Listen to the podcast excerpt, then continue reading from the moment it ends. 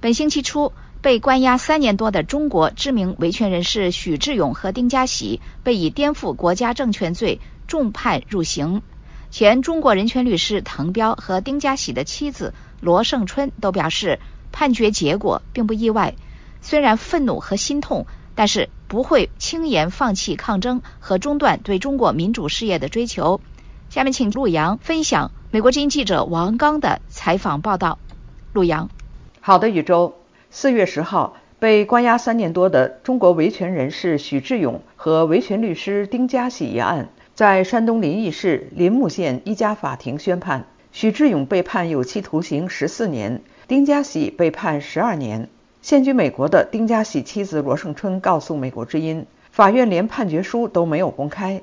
罗胜春表示，他一开始感到非常的气愤，但是现在也不在乎了，因为。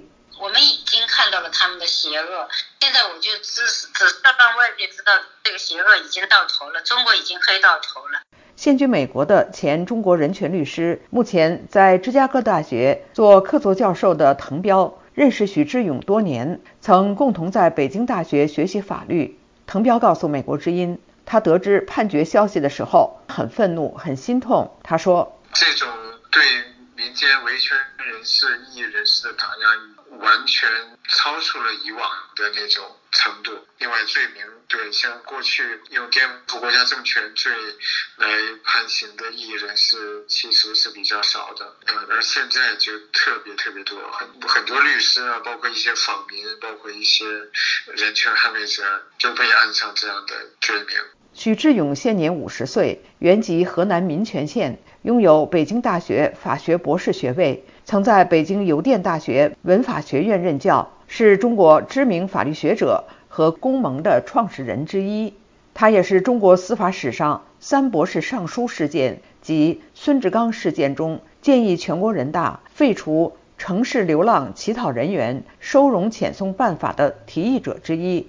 丁家喜现年五十五岁，原籍湖北宜昌，从北京航空航天大学毕业之后，从事工程师职业。后转行为商业律师。丁家喜2010年开始积极参加公民维权活动，推动随迁子女就地高考。后于2012年联合许志勇等人发表致中共高层公开信，要求习近平等205位部级以上官员公开个人财产。